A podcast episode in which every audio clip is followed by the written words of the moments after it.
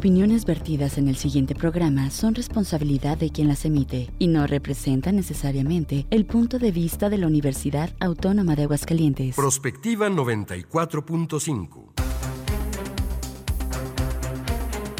Un espacio para analizar el entorno político, social y económico de la mano de los profesionales. Prospectiva 94.5. Comenzamos.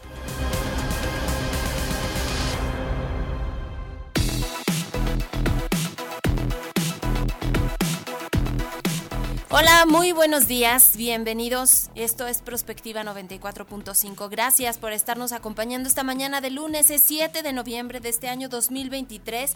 Y bueno, pues como siempre, eh, saludarles, agradecerles por supuesto el favor de su atención a este espacio, desde donde hoy con nuestros compañeros, amigos, periodistas, en este caso dos grandes periodistas de Aguascalientes, estaremos analizando los temas de la agenda, pues ahora sí que lo más importante que ha ocurrido en los últimos días y bueno, pues obviamente desde su perspectiva qué es lo que viene para Aguascalientes y también para nuestro país. Como todas las mañanas me da mucho gusto saludar a mi compañera en la conducción, Mari Hernández. ¿Cómo estás, Mari? Muy buenos días. Hola, Leti, muy buen día y muchas gracias a todos los que nos ven y nos escuchan a través del 94.5 de UATV y también de Facebook Live y de YouTube que estamos conectados el día de hoy en todos estos medios. Bienvenidos a todos. Tenemos como siempre nuestro WhatsApp el 449-912-1588 y pues ya estamos listos para arrancar esta semana. Así es, gracias a Checo Pacheco que nos está apoyando en los controles técnicos, Juanita Salas y la gente allá en UATV.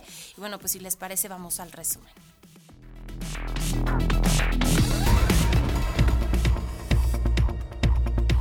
Pasado viernes y sin el permiso de la autoridad educativa que acata una orden judicial, se repartieron los libros de texto en cientos de escuelas de Aguascalientes. Al parecer, a instancias del sindicato magisterial se realizó el reparto de los libros luego de que los maestros habían realizado diferentes manifestaciones a favor de la distribución de estos ejemplares. Esta mañana, en entrevista en Radio BI, la secretaria de Educación, Lorena Martínez, confirmó que fueron 325 escuelas en las que se distribuyeron los libros, especialmente en los grados de primero y segundo de primaria, menor y telesecundarias. Apunto que todo indica que fue con la autorización del sindicato, sin embargo se realizará la investigación correspondiente. Y bueno, en este tema decir que eh, pues ha sido el reclamo ¿no? de algunos maestros en últimas fechas porque el tema no avanza en el Poder Judicial y bueno, siguen pues haciendo las labores sin estos textos, lo cual para ellos o a decir de ellos dificulta la enseñanza. Ahora bien, pues hay que decir que fueron diferentes organizaciones más bien de la sociedad civil las que interpusieron estas,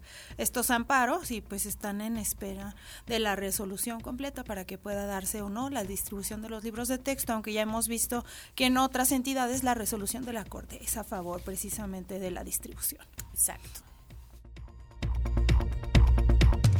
La Comisión de Presupuesto de la Cámara de Diputados aprobó el presupuesto de egresos de la Federación ante reclamos de la oposición por la falta de un presupuesto destinado a la reconstrucción de Acapulco y municipios de Guerrero afectados por el huracán Otis. Los legisladores avalaron los ajustes por 45.894 millones que aplicaron a los presupuestos del Poder Judicial, al Instituto Nacional Electoral, al Instituto Nacional de Transparencia y Acceso a la Información y Protección de Datos Personales y a la Comisión Federal de Competencia Económica para el próximo año, también hay que decirlo al Tribunal Electoral del Poder Judicial de la Federación. Sin embargo, este fin de semana, el líder de la bancada morenista, Ignacio Mier, apuntó que se realizarán modificaciones en el Pleno para determinar un fondo especial de apoyo a las zonas de desastre en el estado de Guerrero, además de que existen al menos 1.800 reservas que plantean modificaciones al dictamen del presupuesto de egresos de la Federación para el 2024.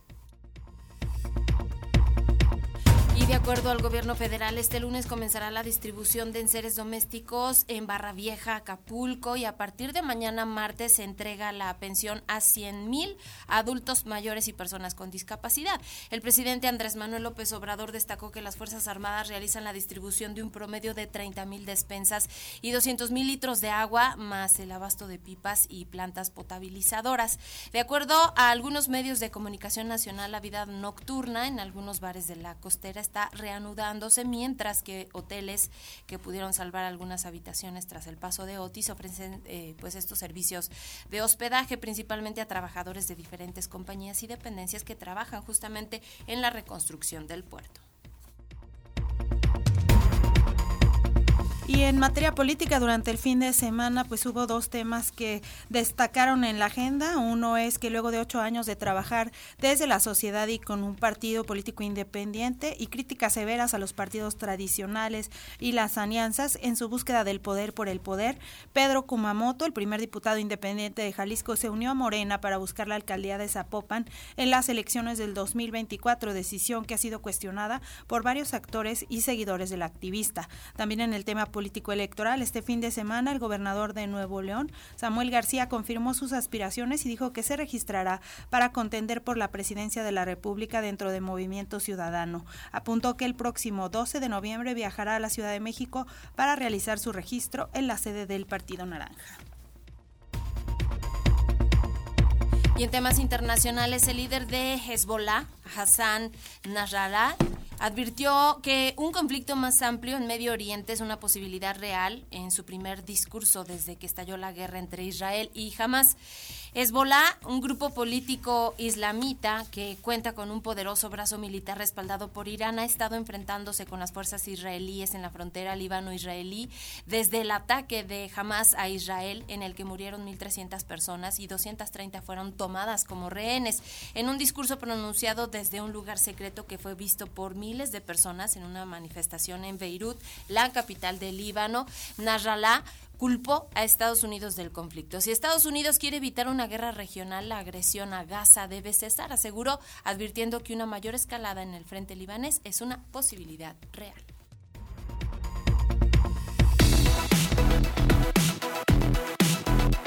Comunícate al WhatsApp al 449-912-1588.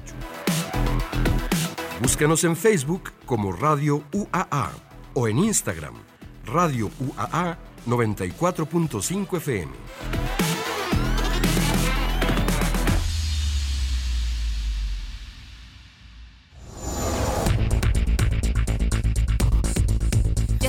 9 de la mañana con 7 minutos y bueno, hoy nos da muchísimo gusto recibir a una gran periodista. Ella es justamente periodista y conductora de BEI Noticias, es la licenciada Dulce Rodríguez. ¿Cómo estás? Buenos días y gracias, Dulce. Gracias a ustedes por la invitación, un gusto saludarlas, colegas, compañeras, mi admiración también para todas, aprovecho para mencionar eso. Muchas gracias por la invitación y bueno, con varios temas importantes que han estado en la agenda de Aguascalientes. Así es, gracias. Y también está con nosotros la licenciada Sabrina Zamudio ella también es reportera, ya tiene una trayectoria más amplia en años. También estuvo en Radio B y ahora en Radio Ser. Bienvenida, Sabrina. Muchas gracias, Leti. Muchas gracias, Mari. Muchas gracias al Dulce también para compartir micrófonos el día de hoy. Como lo dicen, temas eh, realmente que nos ocupan y nos preocupan en Aguascalientes y también en temas federales que, bueno, se marca también el rumbo de este 2024 que también estaremos viendo, que se están moviendo y acomodando las piezas. Así es.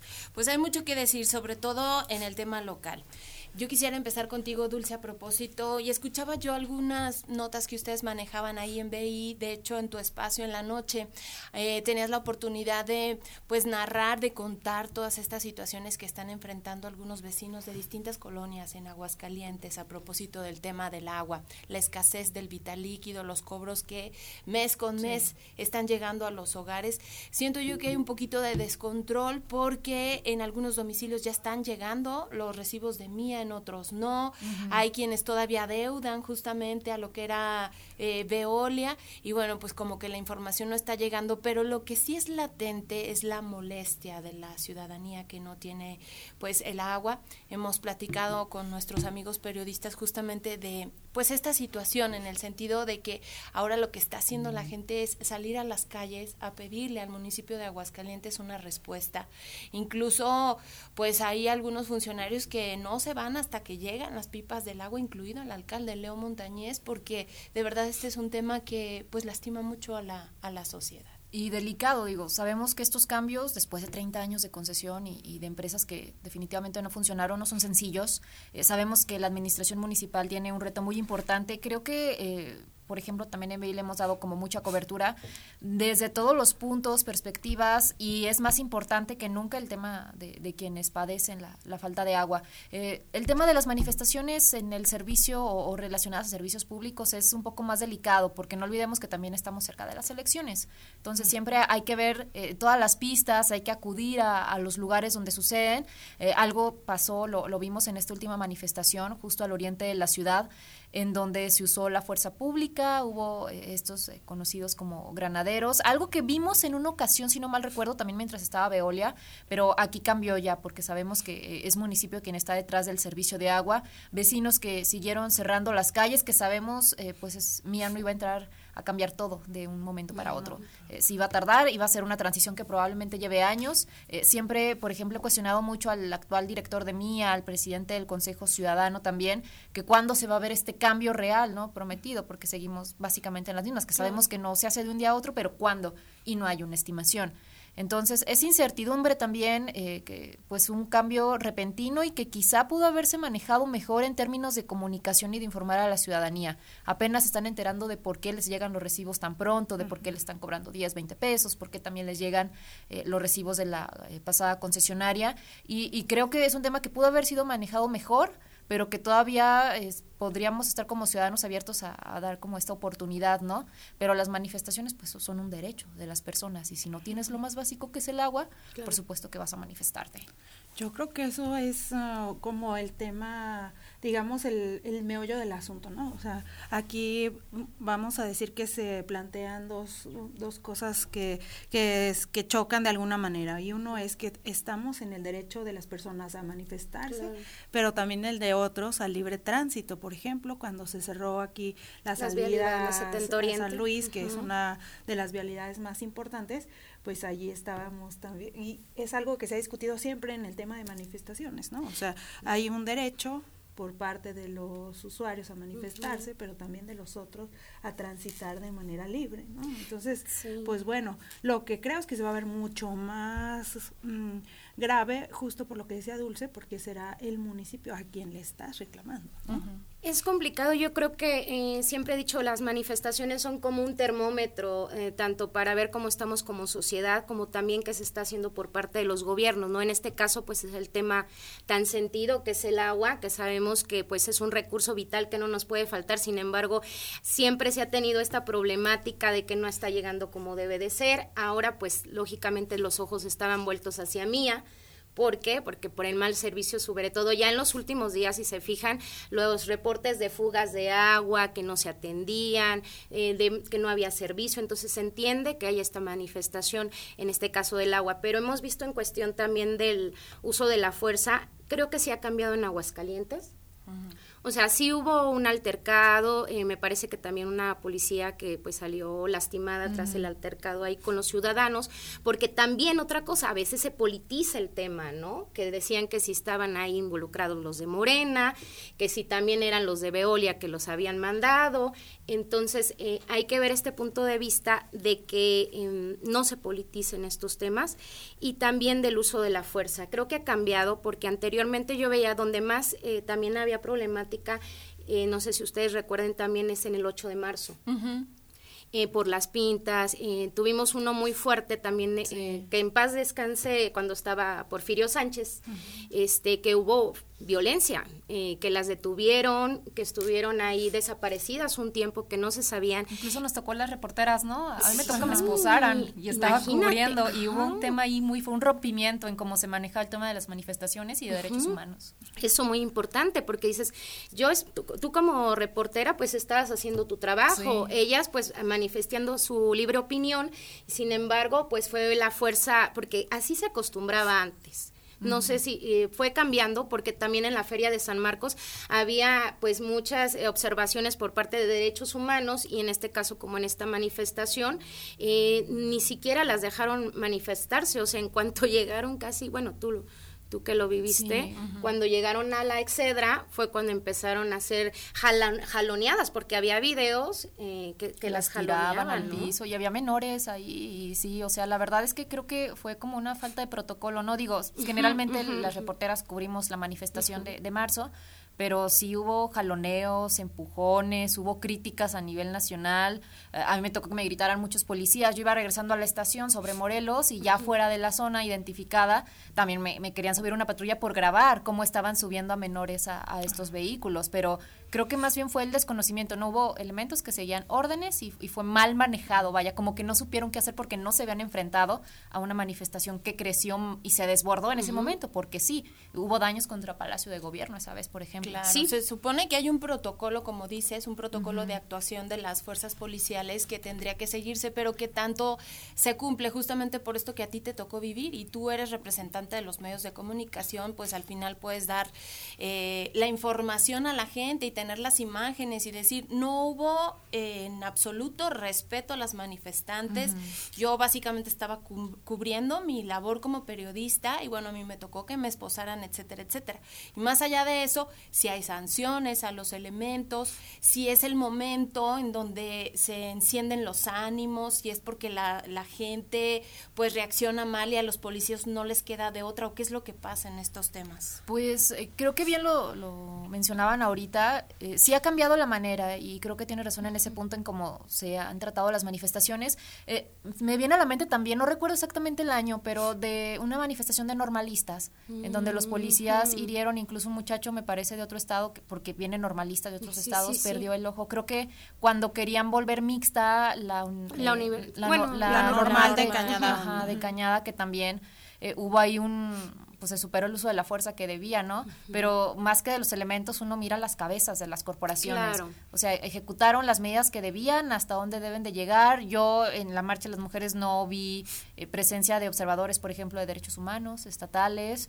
Eh, pasó todo muy rápido. Creo que hubo una falta de, de, aplicar el protocolo como era debido, quizá por parte de las corporaciones. Y de cierta capacitación, ¿no? Porque al final de cuentas, independientemente de la manifestación que estés tratando de, digamos, de contener de alguna manera, no de reprimir, sino de contener, este, lo, los ánimos no pueden caldearse de parte del, de un elemento de una corporación. O sea, puede que el ciudadano se ponga violento, pero un, un integrante, un elemento de las fuerzas policíacas debe tener esa capacitación para solamente contener. Creo que ha cambiado eso porque una vivían en un periodo de estrés muy grande, no les aumentaban los sueldos, también por eso caían tanto en la corrupción. Veíamos tiempos eh, oscuros en, su tiempo del 2007-2008 con los jueves negros eh, por, por esta situación, ¿no? No es justificación, pero sí siento que al policía ahora se le está dando capacitación se le está buscando otras oportunidades de mejora como de vivienda, como de este otros apoyos que están dando también por parte de la Secretaría de Seguridad Pública Estatal. Y siento que esto también ayuda a que el policía esté más contento, por así decirlo. Y la capacitación, que es básica sea, de, de, cómo uses el uso de, de, detener a las personas en dado caso que salga de control, porque otra cosa también lo que a veces se critica en las manifestaciones del 8 de marzo, de que sí es el uso, que también a veces sí hay violencia, porque lo, hemos visto también por parte de algunas integrantes, no siempre, pero a veces que van compañeros eh, reporteros a cubrir, pues no está permitido porque ya les aventaron algo, les gritaron cosas, entonces a veces también hay que tanto respeto hay de la parte de los manifestantes. Y bueno, eh, volver al punto que decía Mari. Por un lado se entiende, ¿no? A lo mejor la desesperación de la gente en el tema del agua, de que no tienen el vital líquido, pero por el otro el eh, obstaculizar vías, tan importantes, lo han hecho, por ejemplo, allá en la salida a San Luis, pero también lo han hecho en segundo anillo y ahorita vemos que pues cualquier incidente que ocurre en segundo anillo desquicia básicamente todo la periferia, entonces ahí sí tú dices como ciudadano, pues está bien que se manifiesten, pero yo porque tengo que resultar afectada si ya no pude llegar a tiempo a mi trabajo o si tenía una cita médica o bueno, cuestiones ya de cada quien de que pues también ahí por ese lado le están pues eh, obstruyendo, ¿no? Violentando sus derechos. Que de hecho, o sea, es el, como el tema general en cualquier manifestación, en cualquier parte del mundo, ¿no? Siempre se obstruyen las vías, pero eh, siento que en el caso del agua, eh, sí sabemos que probablemente varias manifestaciones detrás haya motivos políticos. Yo en lo personal, a, lo que he visto, los reportes que por ejemplo nos han llegado, eh, siento que sí son en zonas donde históricamente han padecido muchísimo la falta de agua. Y cuando tienes alguien de la tercera edad, cuando tienes personas enfermas en tu casa y no las puedes ni bañar, eh, no puedes usar agua para lavar trastes, no tienes agua ni para el baño, eh, claro que estás desesperado. O sea, tienes situaciones urgentes en casa. Hay, por ejemplo, madres de familia que nos dicen, no tengo agua en toda la semana, me llegó un chorrito en la madrugada, el único día que tengo porque soy madre soltera y trabajo para lavar, para hacer mis cosas, no puedo porque no tengo agua y cuando eh, tengo, yo no tengo dónde ponerla en un tinaco, reservarla, no tengo recipientes. Eh, creo que sí tendríamos que ver como las situaciones de todos, porque si nos ponemos en sus zapatos, si ya intenté de todo, si ya reporté, si ya marqué, si ya pedí pipas, y con mis vecinos tampoco me pueden dar agua, lo elevas. ¿Quién me ayuda? Lo elevas. Y si ya has visto que, porque esto de las manifestaciones del agua es reciente, ¿no? De hace pocos años. Se vio que empezó a funcionar, que las autoridades iban, que les llevaban las pipas, y las demás colonias dijeron, bueno, pues porque si funciona otras cosas, ni pipas siquiera llegaban. ¿No? Marcaban y se supone que decían de 24 a 72 horas, pero nunca llegaban las pipas. Entonces también dices, ¿de dónde? Si no tienen aljibe, no tienen dónde almacenarla. Y peor, dice, me están cobrando un agua o carísimo, no sé, llegaba, eran, vivían dos personas y les llegaba el agua como si vivieran ahí todo el equipo de fútbol. Entonces sí era algo que también ellos pues reclamaban, ¿no? ¿Cómo me estás cobrando algo que ni siquiera estoy consumiendo, ¿no? Y, y no solamente yo creo que el tema del agua, ahora que se ha politizado también el tema de los libros de texto, hemos visto diversas manifestaciones tanto a favor como en contra, ¿no? Y eso también pues ahora ha hecho polémica. Y obstruyen vías también. Entonces dices, a ver ahí qué está pasando, porque lo que les digo, es, es como algo que nos hace ver un termómetro, cómo estamos como sociedad, ¿no? En este caso tan polémico este libro de los libros de texto que por cierto, como ya nos los contaban ustedes, ya se, ya se dio a conocer que se entregaron el viernes pasado y que es algo que pues no sé qué va pasar, porque pues todavía está el veremos y se siguen obstruyendo vías. Y bueno, eh, el tema de que cómo se están desbordando los, los ánimos, porque sí se entiende todo, todas estas circunstancias que enfrentan los vecinos, pero al grado de de retener a funcionarios, al mismo alcalde. O sea, está esto ya tan caliente que suceden estas cosas en las manifestaciones. Es que es responsabilidad también de ellos, ¿no? Como autoridad, de responder. O sea, ellos tienen que acudir. Eh, detrás de todo, hay muchas personas que pueden culpar a los manifestantes de por qué no se manifiestan en el municipio. bueno, porque les ha funcionado mejor cerrar tercer anillo y es más inmediato, ¿no? Eh, creo que no han sido como tan prolongados, pero sí, eh, hay una parte que, por ejemplo, mencionaba el, el secretario de Seguridad Pública Municipal es que es un delito. Podríamos haberlos detenido y no lo hicimos, ¿no? Que optaron ellos por eso y a pesar de que había un elemento que pues había sido agredido, dijeron vamos a calmar los ánimos y pues que todos regresen a su casa y resolverlo. Pues ahí también acudió Ballín, ¿no? Estuvo Sí, presente, que, presente, se, han estado presentes y, y, es la manera en cómo han acudido. Eh, no salen siempre si van a, manifestarse a Palacio. ¿no? Hemos visto también grupos de, vecino, de vecinos que lo han hecho. No, sal, no contestan ellos los teléfonos y si les ha funcionado, digo, no es incentivar esas manifestaciones, pero quizá poner en una balanza el por qué lo hacen y, sigue siendo delito el tema de las vías, también hay que decirlo. Es la única forma en realidad en que ha funcionado o en, en las que les han hecho caso para, para regresar el agua o para llevarles pipas o tal.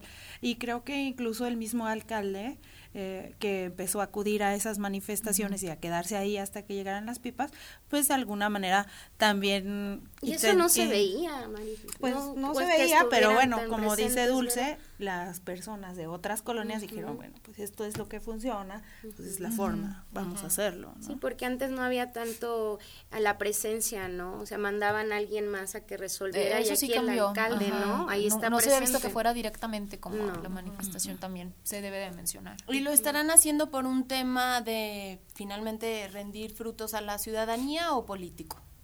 La presencia, por ejemplo, de los funcionarios de mí, el alcalde, los mismos del ayuntamiento. Todo es político. Todo es político. Pues si no hay, yo no busco nada, como siempre dicen, yo no quiero nada, yo estoy enfocado, pero lógicamente tienes una carrera y visualizas algo, entonces si no haces un buen trabajo, y se vienen elecciones. se vienen elecciones, vienen reelecciones, entonces claro que el alcalde pues ya apunta ahí para la alcaldía nuevamente, entonces pues y, que el tema del agua es, o sea, se juega un papel importante, o sea, ahí el presidente municipal, me atrevería a decir, se juega su reelección. Se juega. Funciona o no mía. Claro. Y otra cosa que era lo que yo trataba de, comentar hace rato es que, bueno, finalmente va a ser más usado por los partidos políticos ahora que el municipio es responsable, porque está, pues de alguna manera, esa competencia electoral, al final de cuentas. Y lo hemos visto, que ya ha habido como tiroteo, ¿no? Por parte de Marta Márquez, de que no, mía, y que no es un organismo ciudadano. Entonces, vemos que va, va a ser parte de, de este proceso electoral, que, bueno, pinta para que el alcalde, como lo decimos, busque la reelección. Se hablaba de Toño Martín, pero pues no. Bueno, así como pintan las cosas, falta todavía, pero... Falta, ¿verdad? Pero Vaya, vaya trabajo que se nos viene con el proceso electoral, que va a estar tremendo también. Tremendo, tremendo. Claro. Oiga, no puedo dejar de preguntarles justo esto que mencionabas del tema de los libros de texto que fueron entregados por los maestros, pues básicamente a la brava no esperaron la resolución judicial y bueno, pues todo esto, ¿qué, qué lectura le pueden dar ustedes? Pues, pues, adelante, adelante. Eh, vemos también que eh, por parte del Frente Nacional de la Familia, que es uno también de los que no ha quitado el ojo del renglón, el dedo del renglón, que ha estado ahí de que no se van a entregar, que porque este tienen ideas este comunistas y todo todo lo del proceso detrás de, de, López Obrador. Bueno, es lo que ellos manifiestan, ¿verdad?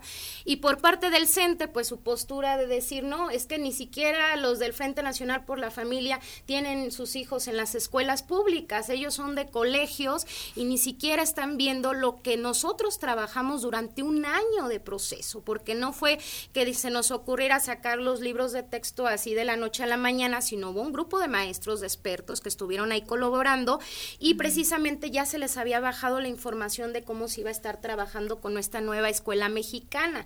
Sin embargo, siento que sí se ha politizado más de lo debido, no se ha hecho un análisis de, de verdad qué tanto afecto beneficia y ahora, por ejemplo, lo que a mí me preocupa es que si ya se entregaron la mayoría de los libros de texto y los niños ya los recibieron con emoción, porque un niño no sabe de esas cuestiones. Un niño ve un libro, eh, la verdad que sí está muy colorido, o sea, visualmente digo para un niño, y ve un libro y le gusta. Entonces, ¿qué va a pasar con ese niño que ya le entregaron los libros de texto y que en dado caso llegue a pasar algo y saben qué? Se los retiramos que se supone que, que, no lo van a hacer. Bueno, Lorena Martínez decía que ya, o sea, que se iban a ir contra los supervisores que permitieron, porque eh, el CENTE no es responsable, o sea, pudo haberlo incentivado, pero la autoridad no lo va a ver a él, va a ver a Lía y va a ver a su directora. Se supone que no le pueden retirar los libros así, pero también es un tema, yo, yo pienso muy particularmente que es un tema 100% mm, político. Eh, sabemos que sí, eh, no se quiso el, modelo de nueva escuela mexicana en diferentes estados, en pocos, si comparamos que, que ya están trabajando con los libros en, la mayoría de las entidades, pero también vemos los planes de estudio siguen siendo la nueva escuela mexicana, la boleta se evalúa según los libros de texto y eso no se puede mm. cambiar. Entonces te pones en el lugar del maestro y dices, tengo, no tengo los libros, no los puedo usar por orden judicial, pero sí tengo que evaluarlos según los libros que no tengo. Entonces sí, sí es un tema complejo, pero de que se entró en desacato con más de 300 escuelas que empezaron a repartir los libros, es desacato, es judicial, el tema va más allá del IEA. Sí, y aparte García Viso decía, yo voy a luchar para que se entreguen los libros de texto.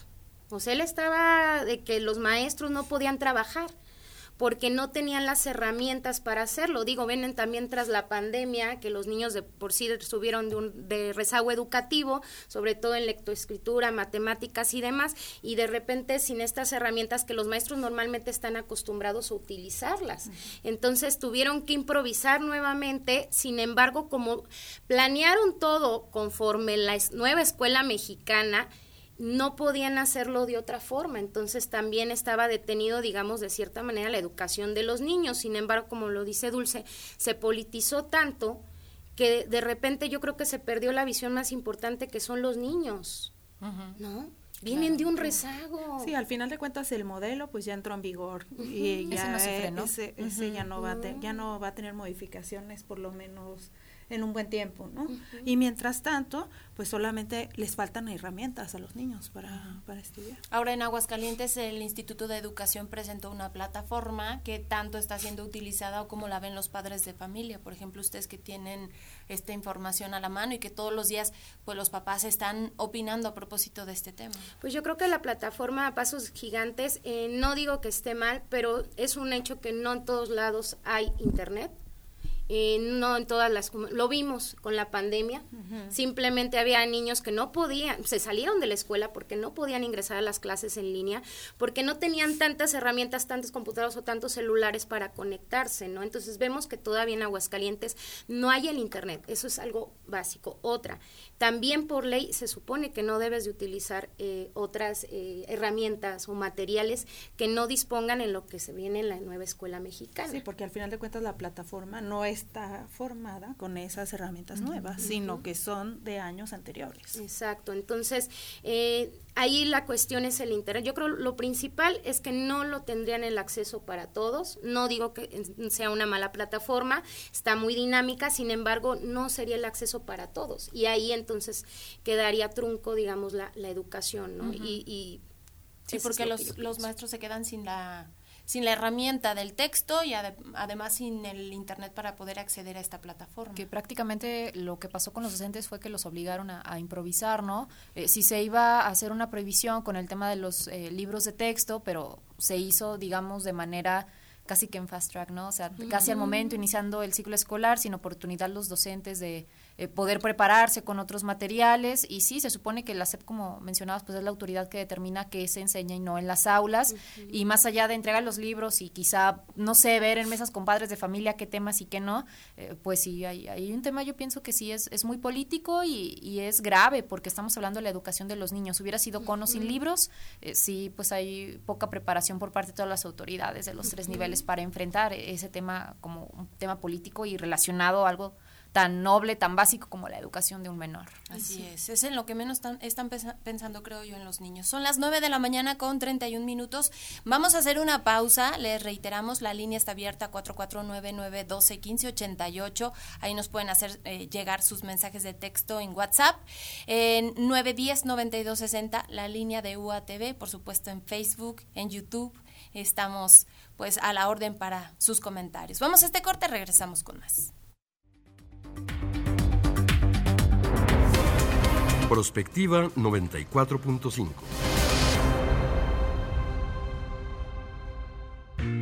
Sintonizas 94.5 FM. Radio UAA, proyección de la voz universitaria. Únete al equipo que capacitará a quienes contarán nuestros votos.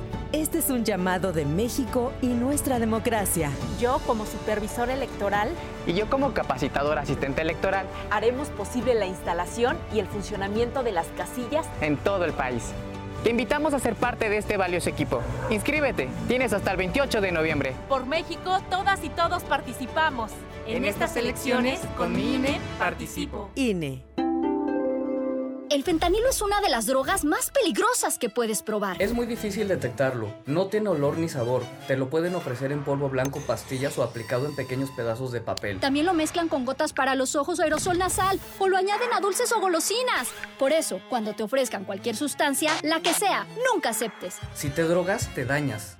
La felicidad que necesitas está en ti, con tu familia, tus amigos y la comunidad. Secretaría de Educación Pública. Gobierno de México. El crucero de avistamiento Vaquita 2023 nos brinda noticias esperanzadoras. Por primera vez en su historia, la población de vaquita marina no ha disminuido. Esto es gracias a la coordinación entre el Gobierno de México, instituciones y aliados sociales. Todas y todos trabajamos por la conservación de una de nuestras especies endémicas más queridas y por el bienestar de las comunidades. Protejamos a la vaquita. Su supervivencia, nuestra responsabilidad. Gobierno de México. Si nos escuchan, si nos escuchan, bueno señores, espero que nos escuchen porque este es su programa Hoy Filosofía. Recuerden todos los lunes a la 1.30 de la tarde exponiendo los mejores temas de filosofía. No se lo pierdan, nos vemos. Mi nombre es Bernardo Antonio Quintana Sánchez de la Barquera. ¡Vámonos!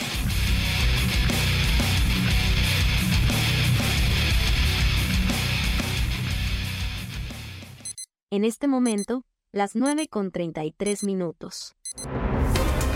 Prospectiva 94.5.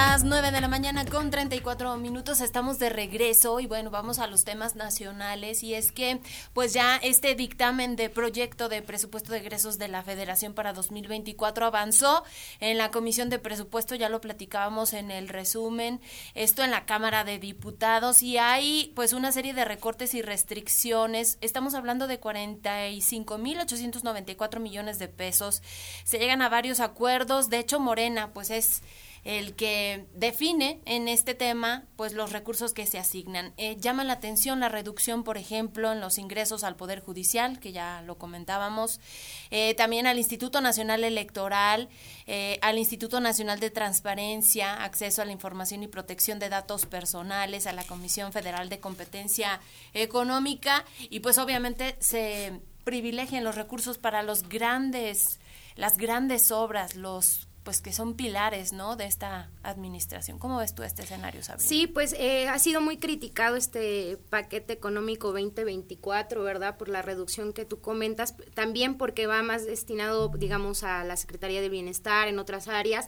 pero también como el tren Maya, que también ha sido pues tan polémico eh, el, el, uso pues de, de estos recursos que yo creo que necesitarían más en otros lados.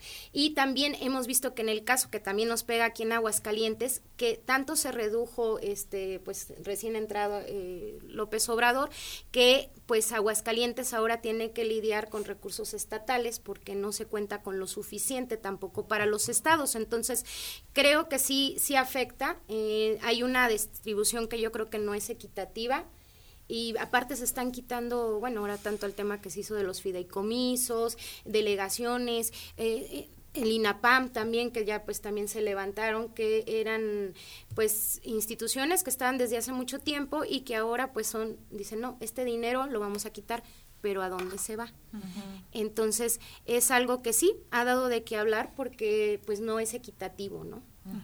Y lo del tema de los organismos autónomos nos habla mucho de la política del gobierno federal y del respeto a estas instituciones que se han creado a lo largo de los años, ¿no? Que también estaba el punto de los fideicomisos del Poder Judicial, ¿no? Que ahí se ve reflejado y que se supone no está especificado para qué, cuando se prometió que era para la reconstrucción de Acapulco. Y además, eh, bueno, también revisando como estos datos, eh, vemos a los grandes ganadores, ¿no? Pemex, que es una de las petroleras más endeudadas del mundo y que va a recibir también un incremento mayor de 25 mil millones. La CEP también, que aquí, ojo, parecería positivo invertir en educación, pero casi todo el recurso extra se va a ir a las becas eh, Benito Juárez ah, en, en, el último presupuesto de egresos de esta administración administración, eh, ya cuando va a cambiar eh, el tema de la administración federal, administraciones estatales también, el tema de la Secretaría de Infraestructura, Comunicaciones y Transportes también, más de 7 mil millones de pesos más a comparación del último presupuesto, y lo mencionábamos, ¿no? Para el desarrollo del sur del país, que sí sabemos tenía los niveles, creo que, de pobreza eh, más altos y está creciendo a un ritmo acelerado, pero veremos qué tanto puede mantener, ¿no? Porque son proyectos,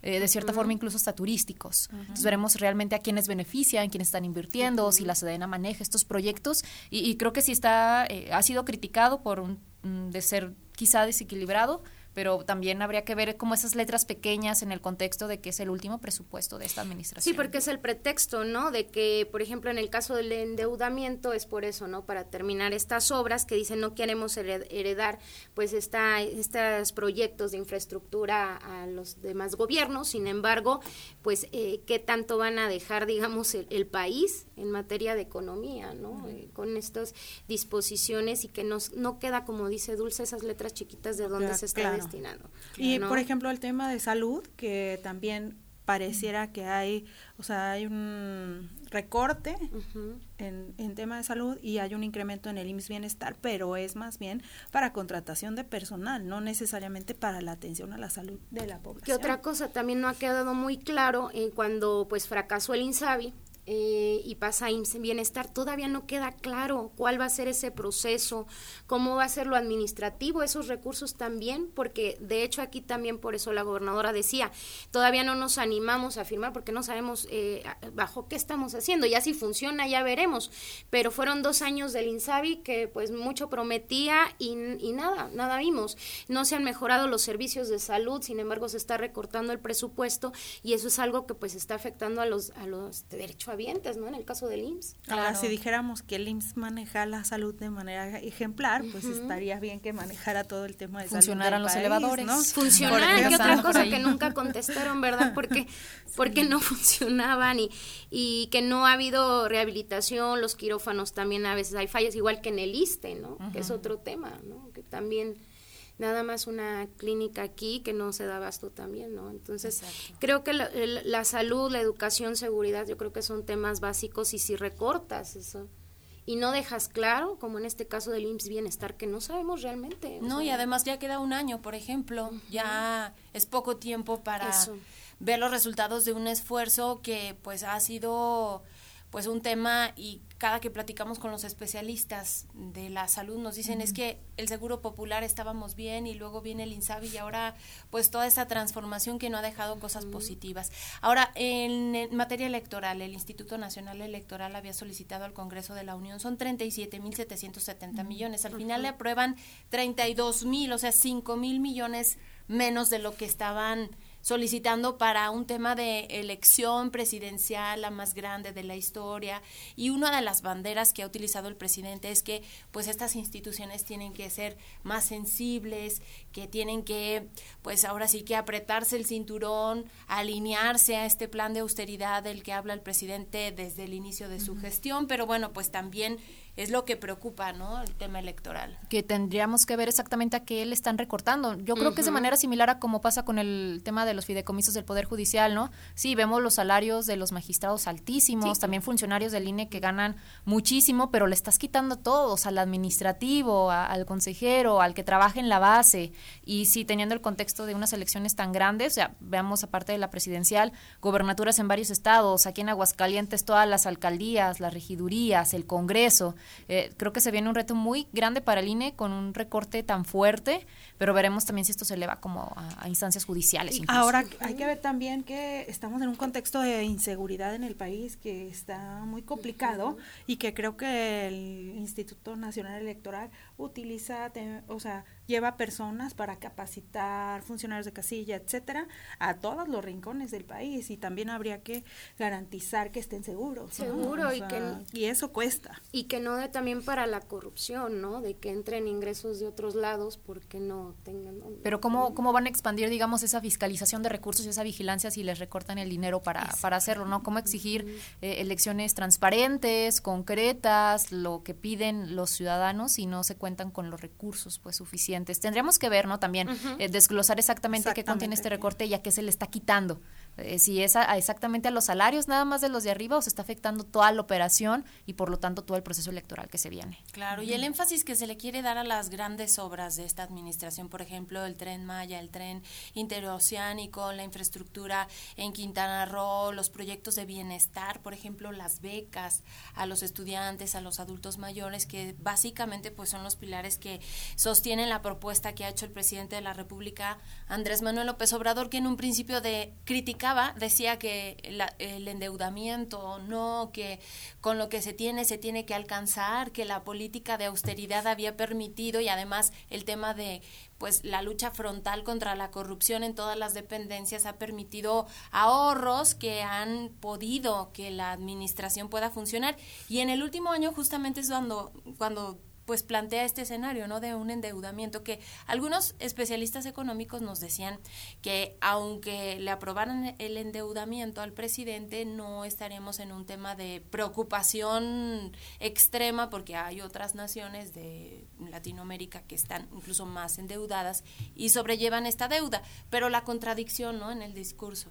Sí, que de hecho, ¿por qué compararnos de entrada con, con, otros, países? O sea, esperarnos a llegar a una situación eh, más grave. Sabemos para qué se está eh, pues, aprobando este, estos proyectos, lo del presupuesto de egresos, por ejemplo, qué proyectos se van a beneficiar, pero volvemos a lo mismo, a quiénes detrás y qué tanto van a funcionar, porque mucho de lo, de lo que se critica en materia de política pública es si se vuelve trascendente para las administraciones que siguen, como el tema del IMSABI, del, bien, del IMSS Bienestar. ¿Lo va a seguir la siguiente administración? ¿Va a ser dinero perdido? ¿Va a impactar? Es que es eso, porque es dinero dinero del pueblo, ¿no? O sea, no es, no es dinero de López Obrador. Y la deuda se hereda. Exacto, se hereda, se hereda. Entonces yo creo que ahí es lo delicado hacia dónde lo están destinando. Porque aquí el problema es que no queda claro. ¿no? Él, por una parte, dice, estamos ayudando a los que no tenían nada, a los adultos mayores, a, los eh, adolescentes, a los estudiantes, a que regresen. Ok, sí, pero ¿de dónde está sacando exactamente, no? Y, quién lo va a poder mantener? ¿Y hasta cuánto tiempo se va a poder estar financiando porque esos programas? ¿Hasta cuándo? Porque están sacando muchísimos programas que de hecho ni siquiera se dan abasto, no se dan abasto. Traen una desorganización, al menos aquí con los pagos y todo, porque no se dan abasto. Con los bancos del bienestar. Con los bancos. Vamos a hacer bancos en todo. O sea, no ni siquiera bien organizado, ni siquiera bien estructurado, que esperemos que esta herencia pues no pegue a, los nuevos gobiernos, porque también ahí, ¿qué va a pasar, no? Y, y, también lo de, lo de los presupuestos, o sea, si nada más lo estás encominando a tus proyectos de, de obra pública, a tu secretaria, a lo de la Secretaría del Bienestar, pero ¿dónde está lo demás? ¿No? ¿Y a qué estado se favorece también? Porque este es un tema igual político. Quienes están del lado del presidente pues son los que más beneficios económicos pudieran obtener en este último año de su gestión. Y que Aguascalientes no ha sido tan beneficiado en este sentido, ¿no? Exactamente. Sobre todo en esos rubros, ¿no? De, de, de salud, seguridad y educación, está complicado. Bueno, vamos al último tema que tiene que ver con los conflictos internos de los partidos para la elección de sus candidatos. Ya estamos hablando de las gubernaturas.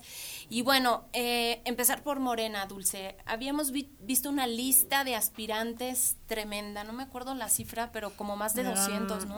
en cada uno de los estados. Todos levantando la mano. Todos levantando la mano. Pero al final como que hay favoritos, ¿no? De una corriente, de otra, del grupo de AMLO, del grupo de eh, Claudia. En 18, ¿no? Supuestamente. Sí, que de hecho me parece arrancaron este fin las precampañas, ¿no? Entre Ciudad de México, Yucatán, Jalisco, si no mal recuerdo, y hay como una especie de autoveda impuesta por Morena, ¿no? Eh, de ahorita todos callados, sigue la realización de sus famosas encuestas que también tienen sus propios procedimientos, se rigen eh, bajo reglas que ningún otro partido había utilizado, incluso han sido señalados por el INE, ¿no? Dentro de estas campañas eh, o mítines que ellos juran que no son mítines, que son las asambleas, asambleas solo para los, ah, exactamente, solo, para los morenistas, ajá, que también son prácticas que sabemos, pasan en todos los partidos, ¿no? Organizan e-, este tema antes de las elecciones, parece que ya estamos en campaña, se apenas está entrando, entrando a las precampañas y tienen una amplia lista de, aspirantes y de procesos, creo que todavía son cuestionables, ¿no? E, estas encuestas exactamente quién las vota, quién las revisa, cómo eligen a sus candidatos, por qué someterlo a toda la, opinión pública, quiénes son los militantes de Morena, que algo pasa, por ejemplo, aquí en Aguascalientes, ¿no? Con estos eh, pues eh, expanistas también que se sumaron a las filas de Morena y tienen una organización tremenda. Es que me recordé de, de Jorge López, no tiene que, pero me acordé cuando no, sí, por eso lo mencionaba. de, imagina, o sea, como 20 años en la militancia, rasgándote las vestiduras. Habiendo sido presidente del partido. Presidente del partido, cargos importantes, también como presidente del patronato de la feria, y de repente así de la nada te cuelas. Y aparte ni siquiera estaba eh, digamos, Aldo, Aldo Ruiz estaba en la parte de, bueno, digamos, donde estaban los, los Contexto en un meeting de, Claudia Sheinbaum. Sí, en sí, sí, en el template. En, el contexto de que vino Claudia Sheinbaum de visita y que pues había un podium especial y pues el señor así, con todo el descaro del mundo, se fue y se sentó. Y lo bajaron. Y lo bajaron. y ahí fue lo penoso, ¿no? Y, y, y buscando un huesito o un fuero, ¿no? De, eh, ahora con Morena, ¿no? Entonces como dices, desde ahí el... ¿quién, es Morena aquí en Aguascalientes? O sea, ¿cuántos grupos no, no existen? Creo que Aguascalientes es uno, una de las vivas imágenes de cómo puede imperar la desorganización dentro de un partido, que existir lo mismo en otros partidos, con Acción Nacional, con el Frente, pero, pero vemos el costo, ¿no? Y ahí nos, o sea, se puede ver por los perfiles que quieren, eh, pues, el poder por el poder, quienes sí están preparados, cuando se confrontan entre ellos, pero hay una división tremenda aquí. Aquí siempre se insiste, hay cartas que vemos que, que buscan alcaldías, o en este caso senadurías, siempre año tras año, que ya, o sea, estamos viendo que incluso tienen una imagen desgastada y que siguen, buscando e insistiendo. Entonces, realmente, ¿quiénes son las cartas? Y otra cosa, o sea, a estas alturas y detrás de, estos procesos electorales tan grandes que cada vez se van homologando más y crecen, eh, exactamente qué información le llega al ciudadano. El ciudadano ve ya el perfil, ve el partido, mm. realmente qué, qué le interesa ya en estas elecciones. O solamente hay una candidatura ancla como es la de la presidencia de la República y lo demás no le importa y lo vota todo igual. También creo que va por ahí. Va mucho por ahí también. Y que tanto se trata también de conservar las mayorías, ¿no? O sea, de que sabemos, no vas a ganar, pero nos vas a jalar eh, tantos votos para conservar lugares en regidurías, en congresos. Creo que se va a poner eh, interesante, va a ser un reto para todos, nosotros como, como reporteros también, y, además para los partidos, en, en tema de recursos, cuántos debates no se van a hacer también electorales y qué tanto la ciudadanía va a estar interesada, porque pues también sabemos eh, como que no incrementa tanto como esperaríamos el porcentaje de aquellos que sí acuden a las urnas ese día. Es cierto, y hablando de pues de los chapulines también, esta comunión de partidos que no tienen nada que ver en sus ideologías, que durante muchos años estuvieron pues más bien confrontados y que hoy como dices tú, Dulce, es el poder por el poder y hacer lo que sea necesario para seguir teniendo pues esta rebanadita del pastel, ¿no? Y que no va a ser para todos, ¿no? Ya lo han dicho eh, los, los propios encabezados de, partidos, porque pues ahora con las alianzas también, ahorita también que se están buscando la senaduría, pues va a ver quiénes son los, los mejores postores, pero todos están levantando la mano, ¿no? Aquí en el caso eh, de Morena, pues ya hemos visto un Arturo Ávila que bueno, eh, no gana, pero sigue ahí insistiendo y insistiendo y insistiendo, no sé hasta cuándo. Y, que lo dices así como un paréntesis nada más, o sea, creo que puede ser un ejemplo de que ni teniendo todo el recurso y el dinero, o sea, ahí habría que hacer como un análisis de qué es lo que la gente ve, o sea, qué se ocupa para ganar una, una elección en terrenos como Aguascalientes que siguen siendo azules. Y yo creo que ya están cansados, no sé, de, de la imagen, ¿no? De, de, esos videos de, ah, yo ayudando siempre a la gente, siempre cercano y que se ve el niño que llora y que lo abraza. Yo creo que la ciudadanía precisamente ya están cansados de eso, ya no te compran las cosas, ya, a ver, ese ni lo he visto, ni lo conozco, ¿verdad? Entonces, yo creo que parte de ahí, de, una reestructura de estrategia, de no ver quién es el que está más acomodado, digamos, por compadrazgo, sino realmente quién es el que le importa a la ciudadanía, ¿no? Ahora, por ejemplo, lo vimos eh, con estas asambleas que vino Marcelo Ebrard, una figura muy fuerte, ¿no? Aquí a presentar, bueno, también su plan Ángel, que no tenía que hacerlo, pero bueno, él ya estaba dando su estrategia de seguridad. Eh, pero vemos después a una Claudia Sheinbaum, a un Noroña, que según están en unidad, pero después te das cuenta que realmente no, ¿verdad? Eh, se empezaron a tirar, se empezaron ahí a, pues allá lo que estaba establecido que iba a ser mujer, en este caso Claudia Sheinbaum, y desestabiliza la confianza, yo creo, y hace varios morenas, por así decirlo. Y así mismo está aquí en Aguascalientes, ¿no? No, no digo nada más de morena, también lo vemos en, en el PAN ahora con las alianzas, porque también hay reelecciones para alcaldes entonces cómo se van a repartir, ¿no? Y qué tanto esta saturación de figuras y de, digamos, de las mismas promesas, etcétera, desincentivan la participación, que es lo que tú decías. Sí, la lluvia de denuncias que se le viene en una entrevista que hace poco se realizó al, fiscal electoral, eh, también a la, Fiscalía Especializada en Delitos Electorales, eh, porque comentaba que eh, en el proceso pasado, o sea, se recibieron como 200 denuncias y solo era la de gobernatura, con cinco candidatas, ahora son más de 200, me parece, si sumamos tan solo a, nivel local, más lo que se espera en el, en el proceso federal. Y hay un punto que, bueno, mencionándolo rápidamente, me parece interesante dentro de las actividades que ha estado haciendo el IE aquí, aquí en Aguascalientes, el tema de la paridad, ¿no? Ya, ya está cambiando, o sea, hay paridad, ya había desde algunas elecciones, pero se aplican lineamientos como para, si vas a nombrar mujeres eh, en las alcaldías, lo vas a hacer a distritos o alcaldías que históricamente sean ganadores. posibilidad de ganar. Ajá, y en el tema de los recursos, y hay eh, partidos que impugnaron esto, que, que no les gustó, pero no hay que olvidar que los partidos tienen ya recursos destinados a poner también a, en capacitación, en preparación a, sus cuadros que son mujeres, porque las mujeres en los partidos pues siempre han estado presentes. Y el peso de las dirigencias, ¿qué tanto eh, influye, por ejemplo, en la definición de las candidaturas? O del presidente o de la gente cercana al presidente, porque por ejemplo lo vimos en Morena, en la definición de su coordinadora, que en este caso es Claudia Sheinbaum, pues el presidente lo dijo desde un principio y al final fue ella, y ahí se metieron en un pleito con Marcelo Ebrard que sigue, y por ejemplo también desde el PAN Marco Cortés que busca imponer ciertos perfiles, pero ahí por ejemplo hay empresarios quizás atrás de él que ya tienen como más definido pues otros, otras expectativas. Que creo que eh, depende, ¿no? El, de la elección que estemos hablando, del puesto que se esté peleando, si tiene más peso. Yo pienso que, por ejemplo, aquí en Aguascalientes eh, tiene más peso quienes gobiernan que los dirigentes de los partidos. Pero a nivel nacional no está gobernando Acción Nacional, entonces Marco Cortés lleva como la voz cantante cuando sabemos que eh, del lado de Morena pues es el presidente, ¿no? Y, Mario Delgado y los dirigentes, para mí son figuras nada más que siguen el discurso, que están ahí para los reclamos, para recibir las quejas, como fue el caso de, de Marcelo Ebrard pero aquí a nivel local yo diría que no, no representan mucho los, los, dirigentes. De hecho, son figuras que ni siquiera se conocen. No tienen peso. Sí, coincido con eso.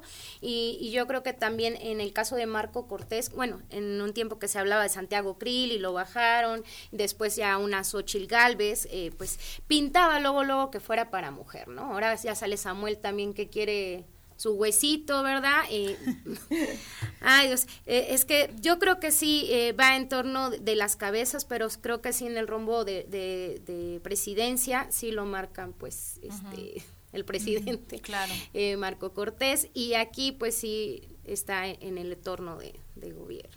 ¿Qué pasa con los partidos chicos? Por ejemplo, Movimiento Ciudadano, bueno, pues ya, Samuel García dijo que sí, que sí va y de hecho en las encuestas pues aparece ahí con un porcentaje de preferencias electorales, pero ¿qué pasa por ejemplo con el PRD, el PT, todos estos partidos políticos pues, que pues van de la mano con otros más grandes? Pues creo que en el caso del Movimiento Ciudadano, eh, creo que lo quieren hacer como chiquito, eh, Marco Cortés pues mencionaba, le está haciendo el juego sucio a, Morena, pero si no importara tanto, yo creo que ni lo mencionaba, o sea, le está haciendo ruido, está jugando un papel relevante en el caso de Samuel, que es creo que un fenómeno mediático bastante interesante y que merece su propio análisis en Nuevo León, pero en el resto de los partidos pues están en alianza alianzas, ¿no? Eh, digamos, se suman a quienes más les convenga. O sea, realmente aquí hay o la alianza o Morena y el papel de Movimiento Ciudadano pues puede bajar votos, ¿no? Para, para otros, eh, para la alianza, en este caso incluso, en una de esas para Morena, pero de que está jugando un papel importante Movimiento Ciudadano, al menos con el cuadro o el personaje de Samuel,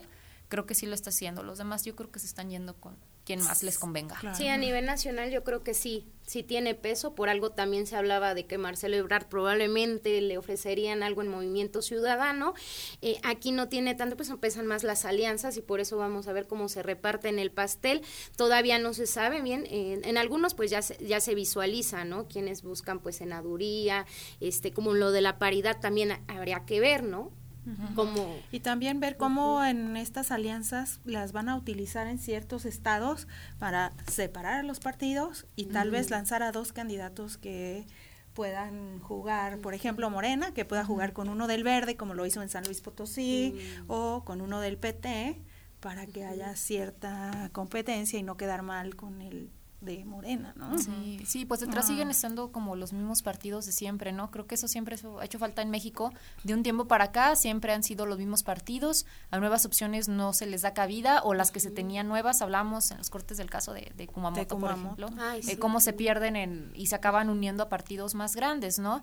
Eh, pero creo que sí, hace falta como más variedad, digamos, de candidatos, de partidos, más opciones, pero si la ciudadanía no exige, pues nos atenemos a lo que nos den. Y finalmente una conclusión a propósito de lo que dices de la, de la ciudadanía, porque al final, si todos participáramos y si todos dejáramos de votar por ciertos perfiles o por ciertos partidos, pues no tendrían el presupuesto para seguir existiendo. Y creo que esto es lo que nos hace falta como un poquito tener siempre en claro.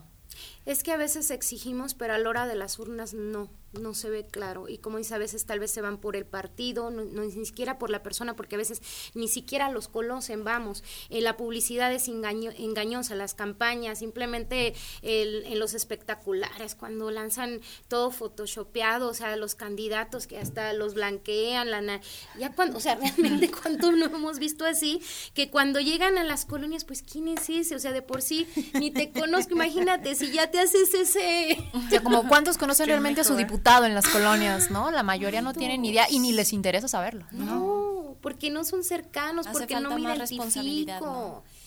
Eh, realmente eh, ahorita muchos están hechos al vapor o por lo que conviene, vete para acá, eh, quítate de esta dependencia, vete, o sea, por conveniencias, de, pero no realmente por lo que busca la ciudadanía. Y es lo que por eso ha hecho que cada vez vote menos gente, porque también vemos que están la los, los jóvenes, digamos, que acaban de cumplir 18 años, ya no te la perdonan tan fácil, ¿no? Pues les agradecemos muchísimo esta participación, un gusto, un placer y gracias por pues profundizar acerca de estos temas que por supuesto nos interesan a todos. Gracias Sabrina, gracias, Dulce. Gracias a gracias. Y nosotros nos vamos. Nos vamos y como siempre les invitamos a que nos acompañen el día de mañana. No me recuerdo en este momento cuál es el tema de mañana. Ah, sí, tecnología e innovación en la, en la industria de la moda. Un tema interesante. Vamos a hablar con algunas personas expertas aquí de la universidad y también del sector empresarial respecto a este tema. Así es, así que los esperamos el día de mañana. Gracias a Checo Pacheco, Juanita Salas, a la gente allá en UATV que nos apoya en los controles técnicos, pero sobre todo gracias a ustedes. María Hernández, Leti Medina, les deseamos que tengan un feliz inicio de semana. Prospectiva 94.5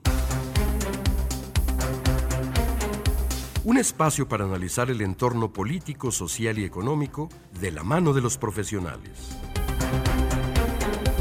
Prospectiva 94.5